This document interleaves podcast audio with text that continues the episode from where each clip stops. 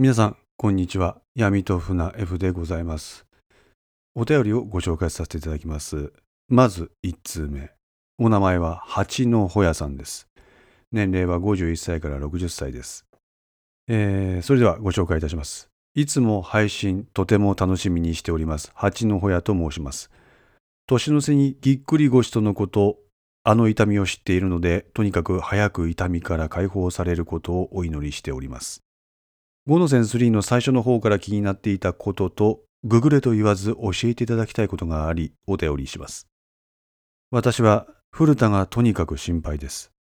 これは、富樫との会話中、なんか最近頭ぼーっとするんやわ。という古田に富樫が、古田さん、血圧が高いからですよ。というやりとりがあり、特に何とも思っていなかったんですが、その後関わった人間が死ぬ現場に関わったりが多くて、古田さんまさかと。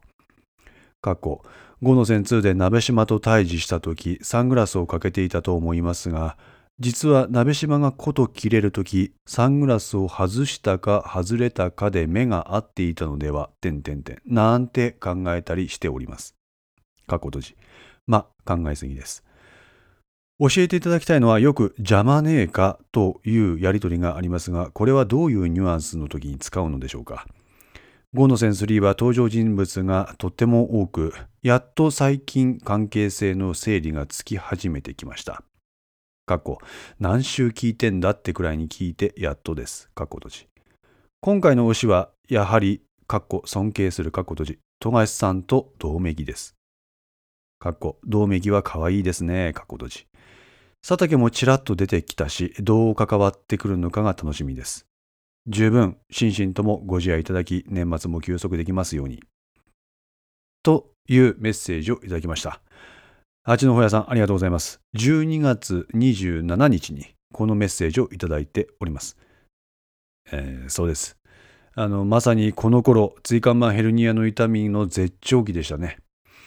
まあ、このヘルニア痛みっていうのは、まあ、人それぞれみたいなんですけども、もう私は本当に辛くてですね、いつものぎっくり腰とはね、明らかに違う痛みだったんですよ。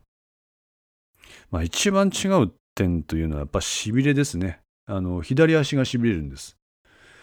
まあ、おかげさまで現在はかなり良くなってます。12月27日の時ひどい状態で今これ収録をしているのが3月の13日ですからねもう3ヶ月経ってますからさすがにもう完全に回復みたいな感じになってますね。まあ、八のほやさんは古田の身を案じてらっしゃるようです。まあ、八のほやさん自身はですね古くからのリスナーさんで、まあ、よくお便りとかもいただいておりました。まあ、この古田のこの古田に目をつけたというのはこの目の付けどころはさすがといったところですね。まあだからといってその懸念通りに物語が進行するかどうかは分かりません。とでしとだけしか現段階ではこの場では言えません。状況次第では悪くなるかもしれないしその古田の症状がきっかけで事態が好転するかもしれませんしね。で邪魔ないについてですが、まあ、これは私の感覚でお答えします。あの辞書とかで調べるのもなんかこの場では違う気がしますんで。私はこの言葉は問題ないと同義で使用しています。使用例1、えー、テストを明日に控えた夕方。友達と一緒に帰宅中。テスト勉強のことに話題が及ぶ。今度赤点取ったら一発留年やぞって先生言われとれんわ。あんなん邪魔ねって。なんでいい先生やって自分とこから留年出したくねえし、勉強してますって雰囲気出しときゃ多めに見てくれるわいね。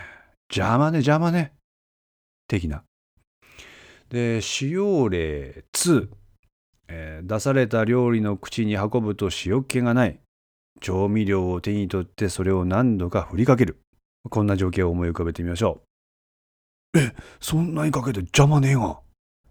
何言っとらんなんも味せんからこれくらい思い切ってかけんのダメやわいね。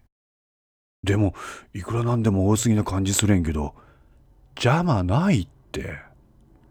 再びそれを口に運ぶ。顔は苦悶に満ちた表情を見せ、彼はトイレに消えた。まあこんな感じです。えー、登場人物が多くて整理がつきにくいとのお声もいただいております。はい、すいません。そんな中、何度も聞き返してくれてるようで本当に嬉しいです。その、まあ、多すぎる登場人物が最終的にどういう形で関係してくるか、生温かく見守ってくださると嬉しいです。八のほやさん、ありがとうございます。またお便りください。今後ともよろしくお願いいたします。えー続いていただいたおお便りのご紹介です。えーお名前は林進さんです。年齢は51歳から60歳です。えーこの林さんにつきましては、あの2通あの連投いただいておりますので、この2通ともああらかじめ先にご紹介させていただきますので、よろしくお願いします。えーまず1つ目、初めてメールさせていただきます。金沢生まれの金沢育ちで楽しく拝聴させていただいております。金沢弁が親近感があり作品に引き込まれました。私は5の線を現在聞いております。2、3も楽しみにしております。今後も金沢を舞台の作品期待しております。というあのメッセージをいただいております。えーそして2通目ですね、えーいつも楽しく拝聴させていただいております。今更ですが5の線2楽しんでおります。金沢在住ですのでドラマの情景が想像できて休みにはずっと連続で聞いています。これからも応援しております。というあのメッセージをいただきました。林進さん、ありがとうございます。いやいや、同郷の方からメッセージを頂戴しました。嬉しいですね。本当嬉しい。リスナーの方で、そうですね、金沢とか石川の地元の方って一体どんだけいるんでしょうかね。まあ、あの、地元の方に私の喋りがどう映ってるのか正直気になるところなんですけど、まあ、林さんにおいては一応ご満足いただけているようで何よりです。まあ、あのお便りの中にもありますように、金沢の情景を想像して楽しむ。まあ、私が思っております一番楽しい楽しみ方じゃないかなと思います。まあこれは地元の人間とか金沢とか石川に縁がある人だからこそできる楽しみ方ですね。実はこの林さん、ツイッターの DM も頂戴しておりまして、舞台の一つになっております。まあ、この五能線の舞台の一つになっておりますね。あの、野子山を具体的にここだと言い当ててらっしゃいます。そこはまさに私が想定していた場所でございまして、さすが地元の方だと感嘆しました。林さんはこういった表現が適切かどうかは分かりませんが、まあ毎日が聖地巡礼的な感じなんでしょうかね。実はですね、私、あの1回目のこのコロナの時のね、1回目の緊急事態宣言直前に、私、呉の方に行っておりました。これは、まあ、あの、この世界の片隅にっていうアニメの舞台なんですね。アニメとか漫画ですね。はい。まあ、実際の場所に立って、えー物語の世界に思いを馳せる。いいもんなんですよ。具体的にどうとかの世界じゃないんですね。まあ、なんかこう、浸れるんですよ。うん。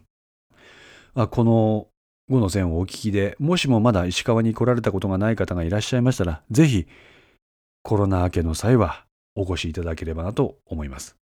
林さん、今後とも応援よろしくお願いいたします。えー、今回は一応この2通の林さん、この林のほやさんと林さんのご紹介で、えーお便りの方は締めさせていただきたいと思います。えーまあ、現在、事情があって、毎週配信が滞っております。